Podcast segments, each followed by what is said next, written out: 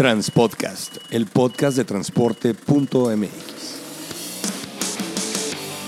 Conoce sobre el mundo del transporte en voz de sus protagonistas.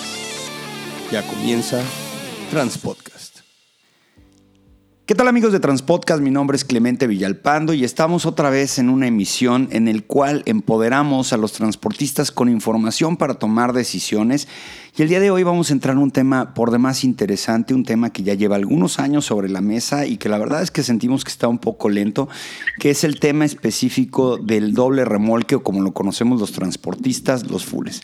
Para esto tenemos un invitado muy importante, muy especial, que es un activista, es una persona que ha estado poniendo el tema sobre la mesa y tenemos aquí en la línea a Héctor Gandini. Héctor, ¿cómo estás? Clemente, antes que nada, muchas gracias por la oportunidad de dirigirme a los transportistas, quienes merecen toda mi admiración y mi respeto, y sobre todo los conductores que día a día arriesgan eh, su vida para llevar X productos a lo largo y ancho del país. Muy bien, Héctor. Pues mira, eh, vamos a poner un poquito en contexto a, a nuestros radioescuchas, nuestros podescuchas. Héctor, tú llevas aproximadamente entre dos o tres años eh, pues moviéndote en medios de comunicación, es un experto en medios de comunicación y desafortunadamente eh, a raíz de una situación personal que sucedió con uno de tus hijos fue cuando eh, muchas personas voltearon a ver este tema y se dieron cuenta de que había que tratar el tema en específico de si son peligrosos o no son peligrosos los dobles remolques.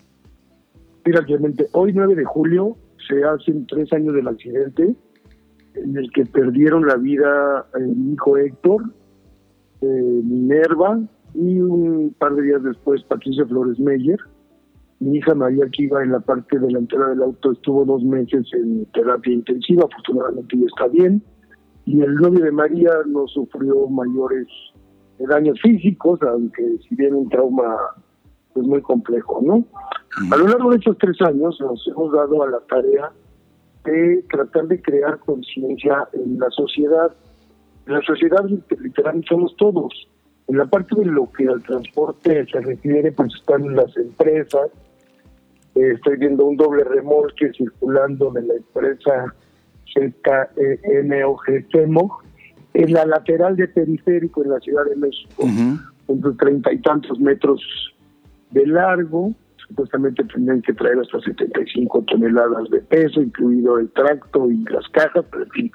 Entonces, eh, en estos últimos años que nos volvimos a fuerza del compromiso que tenemos cada uno con los hijos que perdimos, y sin ánimo de hacer dramáticamente, venimos a la de crear conciencia entre los empresarios, los transportistas, los legisladores, el sector público, para que eh, perdieran sus antenas y vieran que el doble remolque en particular es un riesgo para quienes circulamos tanto en carreteras las ciudades del, país.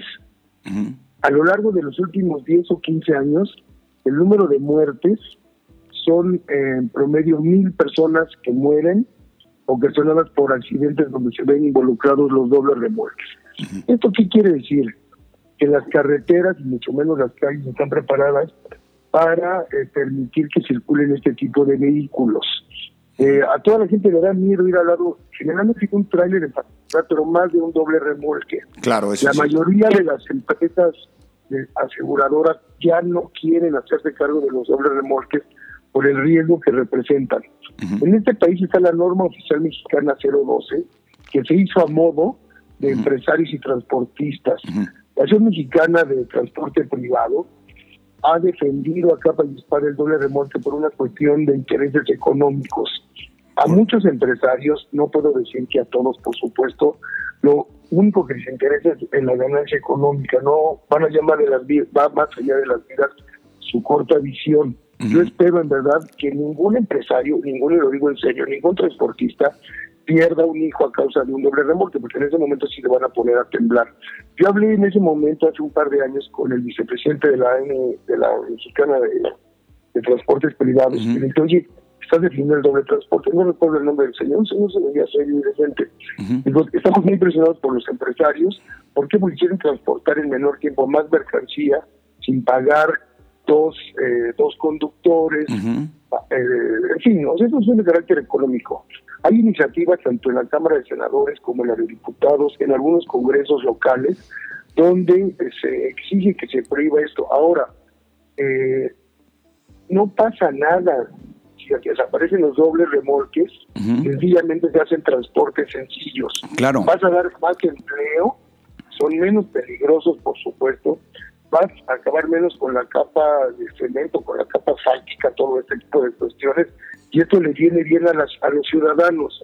Yo no creo que nadie en su sano juicio quiera ir a un lado de un doble remolque. O sea, yo entiendo la cuestión empresarial, no, no soy obtuso. Yo lo hablé con el presidente en, el, en ese momento electo López Obrador y me dijo que yo tenía razón. Y no soy yo, Héctor Gandini, es la gente que estamos apoyando esta causa. Yo espero que esto esto jale en, en, esto, en estos meses y se lleguen a, prohibir, a lo mejor en, un año. O sea, te, digo, eh, hay que darle chance, también lo entiendo, a los empresarios y transportistas para que hagan una reingeniería de su logística, de sus transportes, que le den mayor seguridad a, a los conductores, porque luego los chavos se tienen que drogar y no porque sean adictos, sino sencillamente para no dormirse. es correcto. Y va un chofer nada más, los hacen, los hacen este, manejar 8, 10 horas, es una locura. O sea, no se vale que todo sea con base a la ganancia económica, eso no habla bien del empresariado nacional ni de los legisladores ni de los servidores públicos. Es una cuestión integral que se tiene que pasar de manera integral. Sí, Héctor, mira, eh, bueno, básicamente yo creo que los transportistas, la mayor parte de los transportistas, conocemos el tema a, veces a niveles eh, eh, técnicos y yo creo que en ese sentido muchos transportistas estamos a favor de la no operación de dobles remolques y esto ya lo hemos platicado en algunos foros. Bueno, es un grupo de empresarios que por sus características, los que dan servicio privado, digámoslo, para sus propios productos, pues sí encuentran una economía de escala si tienen un doble remolque. Pero ¿qué pasa con los transportistas, como la mayoría de nosotros, que damos un servicio público federal, que la mayor parte no tenemos fules, no tenemos dobles remolques, por lo mismo que también nos genera un problema de inseguridad dentro de nuestras empresas? Claro, lo, que se llama el hombre camión, lo entiendo. Pero mira, el hombre camión y, los que operamos sencillos, lo que operamos, eh, el, no el doble articulado, sino el, el, sencillo, porque nos genera este más problema, como tú lo comentas. Claro, porque luego muchas veces al utilizar el doble remolque, las empresas como y tiene nombre y apellido, ¿eh? es Bimbo, es Coca-Cola, sí, claro, Corona. Están ahorita en Cancún todos en el foro. No decir eso porque hay en las carreteras. Pero ¿cuántas veces el, el, tracto sencillo va, entrega una mercancía y se, regresa vacío? O sea, hay una competencia desleal, yo digo, por parte de los dobles. Sí. O sea, porque yo hablé con la yo hablé por ejemplo con la gente de, de, de, de pues mucha gente me dice, que tiene razón, pero eso nos pega los costos. Y dije, no, a ver, yo no quiero empresarios que pierdan, estaría yo loco. O sea, me gusta que Bimbo o los Fabritas o los que sean generen empleos, paguen impuestos. Está bien, pero si, pero si a un pan, a, un pan, a una cerveza, a un refresco, le ganas el 80%, pues ganan el 70%, hombre. O sea, y entonces genera, es una cuestión de, de ¿cómo llaman? De, de conciencia social, y no, no estoy hablando de cuestiones socialistas, ni mucho menos, no es una cuestión de vida, y la vida no tiene colores, es una cuestión de, de moreno, el verde, el pampi, que sea, no, no, no, no, no. Esto va más allá del ámbito de la política partidaria, es una cuestión de política social que yo creo que sí se puede arreglar. O sea, mira, yo me acuerdo que al principio hubo una medio campaña que no pegó, por ejemplo, y a mí en, la, redes sociales dijeron, oiga, señor Galini, y si su hubiera muerto eh, en un taxi, estaría usted en contra de los taxis, y bueno, es un retrasado mental el que puso eso, ¿verdad? Pero yo no tengo nada en contra de los transportistas per se, no, es una cuestión de política transportista. Bueno, de hecho hay muchos transportistas que te apoyan, en específico gente de Amotac y de ANTP. Me, me, buscaron varios muy generosamente, y me dije, a ver, no crean que yo me quiero volver en el Ávaro este, del Robin Hood de las carreteras, ¿verdad? Yo que no, pero la vida me puso en ese lugar y tengo un compromiso y fundamentalmente con mi hijo, porque este, este accidente se pudo haber evitado. O sea, si alguien me dijo, es que su hijo iba borracho, mi hijo me iba manejando. Digo, o sea, empezamos con ese tipo de cuestiones. ¿eh? Bueno, O sea, es normal porque las de redes sociales le permiten a muchos tirar la piedra Claro, y esconder la mano. Falta de, falta de señalización, en el- fue el famoso paso express donde fue el accidente. El, el, el, el transporte doble iba cargado de cemento. Supuestamente dice que permitían 80 toneladas, Ujú. traía 120 toneladas de cemento. Bueno, violaba todo el, tema de pesos solo. y dimensiones. Había salido a las 6 de la mañana del Dallas trayendo cemento para el, para el paso express y este, traí- traía sustancias. Y vuelvo a lo mismo, no estoy juzgando, ¿quién soy yo para juzgar a, a- a nadie? Y por eso yo le dije a los papás de los otros chavos, yo estoy por, por otorgarle el perdón al conductor, porque este muchacho, prácticamente de la edad de mi hijo en ese momento, 30, 32 años, el muchacho no se levantó para ver a quién mataba. Claro. No, ¿cuántos choferes no están en la cárcel y luego no- nadie mete la mano por ellos? O sea, más de uno está en la que dice, no, pues pobrecito, se le da una lana a la familia y ya se acabó. Es un verdadero drama. O sea, la gente, mucha gente, no- algunos tendría por qué entender, ¿verdad? Esta es mi causa de vida y la, voy a hacer hasta el último de mi vida, porque así lo decidí, pues, ¿no? Y hay otros temas en la vida que a mí no me toca atajar, ¿verdad? Habrá quien quiera cuidar este, los árboles, no sé, está bien, cada quien trae sus temas, ¿no? A mí lo que, aquí aquí lo que yo veo es que sí se puede arreglar, o sea, no estoy pidiendo, no estamos exigiendo una cuestión eh, que sea una locura. Yo no estoy pidiendo que desaparezcan los, los, eh, los trailers de todo el país, ¿verdad? Estaría yo loco. Pero entonces yo creo que hay cosas que sí se pueden hacer, que sí nos viene bien, entonces estoy en ese tema. Oye, pero bueno, eh, básicamente eh, eh, las fuerzas económicas y las políticas pues, son las que tienen que jugar en este tema. Tú estuviste vinculado hace poco todavía en parte del gobierno federal y supongo que tenías un nivel de intercomunicación interesante con algunas de las personas que, que, pues básicamente pueden hacer algo sobre el tema. ¿Qué te platican? ¿Qué te dicen? ¿Hay manera, hay voluntad política? ¿Se va a poder hacer algo en materia de reducción? Porque en el sexenio pasado se logró hacer un tipo de regulación en donde empezaron estos engomados con las revisiones, pero sabemos que la corrupción en México trasciende eso. ¿Qué te han dicho? ¿Qué te han platicado? La- Los legisladores, la mayoría está a favor, o sea, difícilmente te dicen que están en contra. Desafortunadamente en este país, a mayor regulación, mayor corrupción. Dice, yo creo que, que el señor Ruiz Esparza decía, es que vamos a poner pesas. ¿Cuáles pesas? No, las básculas Hay fueron una una pesa en el país. Yo dijo, GPS, a ver, señor, el GPS es un radio, es un geolocalizador, no pesa. A lo mejor le inventaron algunos que desde el satélite ese, ese trae tanto, tanto, tanto peso. Eh, reguladores de, de, de- de- de aceleración. Sí. Pero acuerdo cuando les dije, ¿cuántos dobles remolques hay? Sabes que nadie sabe, es obvio que nadie sabe. ¿Por qué? Porque pones el dolly y en una hora haces un doble remolque lo haces sencillo porque le quitas lo que lo que une las dos cajas. No, bueno, y los dolis, Este- y los dolis eran hechizos, no los hacían ni, Pues ni claro, fábrica, entonces pues no había manera a- de a lo- saberlo. A lo, a lo mejor Bimbo y las grandes empresas los, Ellos sí los compran. están- no, si, si parados están re bonitos los dobles remolques, muy buenos parados, hombre, ya lo sé. Pero entonces es un problema de las carreteras, o sea, imagínate en una, en Estados Unidos tú debes saber mejor que yo, que sí se permiten los dobles, pero hasta 24 metros de largo y hasta 40 toneladas, y solamente pueden circular en carreteras especiales para dobles y que sean rectas Exactamente. y cargando determinado tipo de productos, sobre todo troncos de árboles, ese tipo de cosas. De aquí, el accidente en el siglo XXI de hace un par de años, Ujú. donde uno cargando de combustible se impactó de, de frente en un autobús de, de pasajeros y fueron 30 incinerados. Ujú. Y son, es que el autobús de, de pasajeros, ese fue el rollo, ¿eh? O sea, que cambió de carril. A ver, no sean, no, no sean cretinos. El doble remolque para empezar no tenía por qué circular en esa carretera porque no era de alta especificidad. Debes saber quién la, No, y bueno, la imagínate la lana Yo- que le mete espero- un grupo de autobuseros para evitar el problema, ¿verdad? Claro, mira, yo espero que esto jale a nivel legislativo, porque cuando es ley es más complejo modificarlo.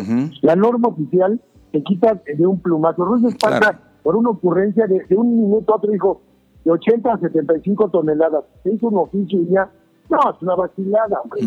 Entonces, yo espero, primero, que no haya más muertos. Porque tan solo no es la gente que fallece, es eso, más toda la gente que queda eh, con problemas de piernas, que ya no pueden volver a caminar. O sea, es un verdadero drama. Drama, familias deshechas. Pues también me ha gustado muchísima gente. Yo digo, este, pues hay que, hay que unirnos. Tenemos en, la página de change.org, creo que van alrededor de 200 mil firmas ya, de, gente que está obviamente apoyando el no al doble remolque. Yo espero que esto jale en, en estos en estos meses. Creo que el presidente de la República hizo un compromiso cuando yo le comenté, yo era presidente electo, yo no vengo ni a llorar, ni a contar un drama, no quiero hablar ni con el estómago ni con el corazón, vengo a dar cifras concretas. Estaba sorprendido, ¿eh? Dije, no estoy diciendo una sola mentira, son datos duros que desafortunadamente existen. Yo, por supuesto, que no los inventé, entonces necesitamos tomar cartas en el asunto. Oye, Héctor, este, y sería interesante hacer un como simulador para correr, ¿qué pasaría económicamente como actividad en el transporte en el caso de que se retiraran los dobles remolques? Me refiero a los siguiente. El, el, pequeño pasado, a una gente a la que respeto y quiero, que se llama Indefonso Guajardo, que era el secretario de Economía. Después del accidente Indefonso, me habla, somos amigos hace muchos años. Dice, a ver, Guajardo, tú eres el secretario de Economía y lo entiendes, tú eres de Monterrey, ¿sabes lo que es esto? Sí, es práctico. Y una cosa, es indispensable el doble remolque para la economía, ¿eh? El país dijo, por supuesto que no. Hay muchos intereses nada más. O sea, me lo dijo el secretario de Economía, o sea, no me lo dijo en otro sentido. Él dije, pues hay que hacer algo. Yo hablé con medio gabinete del pequeño pasado, hoy hablé ya con varios, con varios, con varios altos funcionarios, me dijeron, tiene razón, les dije, no, está bien, díganme que tengo razón, pero hay que hacer algo. Entonces, en, en esas ando y pues no, hay que seguirle, no hay que cansarlo, porque nos viene bien a todos, de verdad. No, bueno, y, yo creo que para el transportista promedio en México es una ventaja que no exista tanto doble remolque, pues principalmente porque habría más trabajo, vamos a entenderlo así. Claro. La segunda, eh, el tema de los operadores es algo que se tiene que tocar con un poco más de calma porque sí ha habido un problema ahí de reclutamiento. Sin embargo, bueno, este tampoco tampoco es como que se pare el país porque faltan operadores. Entonces, yo sí, yo sí considero que hay que eh, poner sobre la mesa un simulador y revisar los, los, contrapesos. Tú eh, has estado vinculado ya con algunas asociaciones, cámaras, transportistas. Me hablas de una página que es change.org. ¿Quién, con, quién te reúnes tú? ¿Con quién haces equipo para esto? Yo mucho con el DIP de. Exacto. Y con, y con, y con, varios más. Vamos, a ver que la verdad. Entonces, te digo, estoy en ese tema de de, ver para adelante, para adelante y ganar lo más que se pueda. Mm, muy bien. Y, y, y, por ejemplo, en el caso específico de ANTP con Alex Steisen, que es el presidente, ¿en algún momento ha habido un tipo de acercamiento? Sí, yo, yo. Este, yo trato de ser una gente sensata y respetuosa, por supuesto.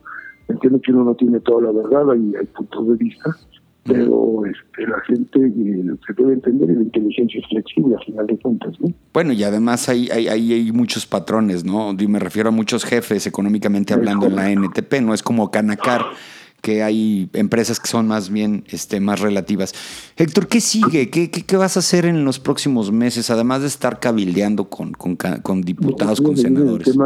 voy a seguir en el tema del legislativo este, para impulsar por ahí, están las iniciativas, yo lo que quiero es que también en ambas cámaras, y dar un paso perentorio y una figura legal que se llama la vacación legis, que se publica en el diario oficial, que a partir de tal fecha se prohíbe la circulación de los remontes y se entienden las empresas para que hagan su reingeniería y todos contentos. O sea, aquí se trata de ganar, ganar, no de ganar, perder o perder ganar. Perfecto, muy bien. Pues si te, si te parece, ¿qué te, ¿qué te parece que en el futuro estemos en contacto y tengamos estas conversaciones?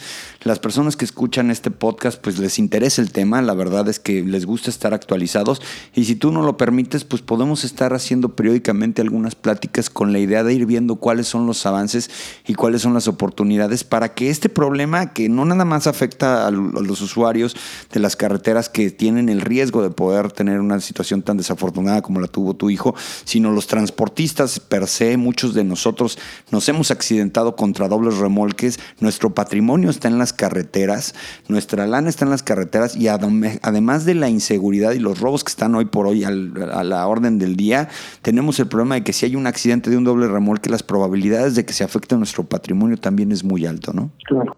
Te mandamos un abrazo y seguimos en contacto. Gracias y saludos a todos nuestros amigos que escucharon el podcast el día de hoy y sigan en transporte.mx todas las noticias del transporte de carga y pasajeros.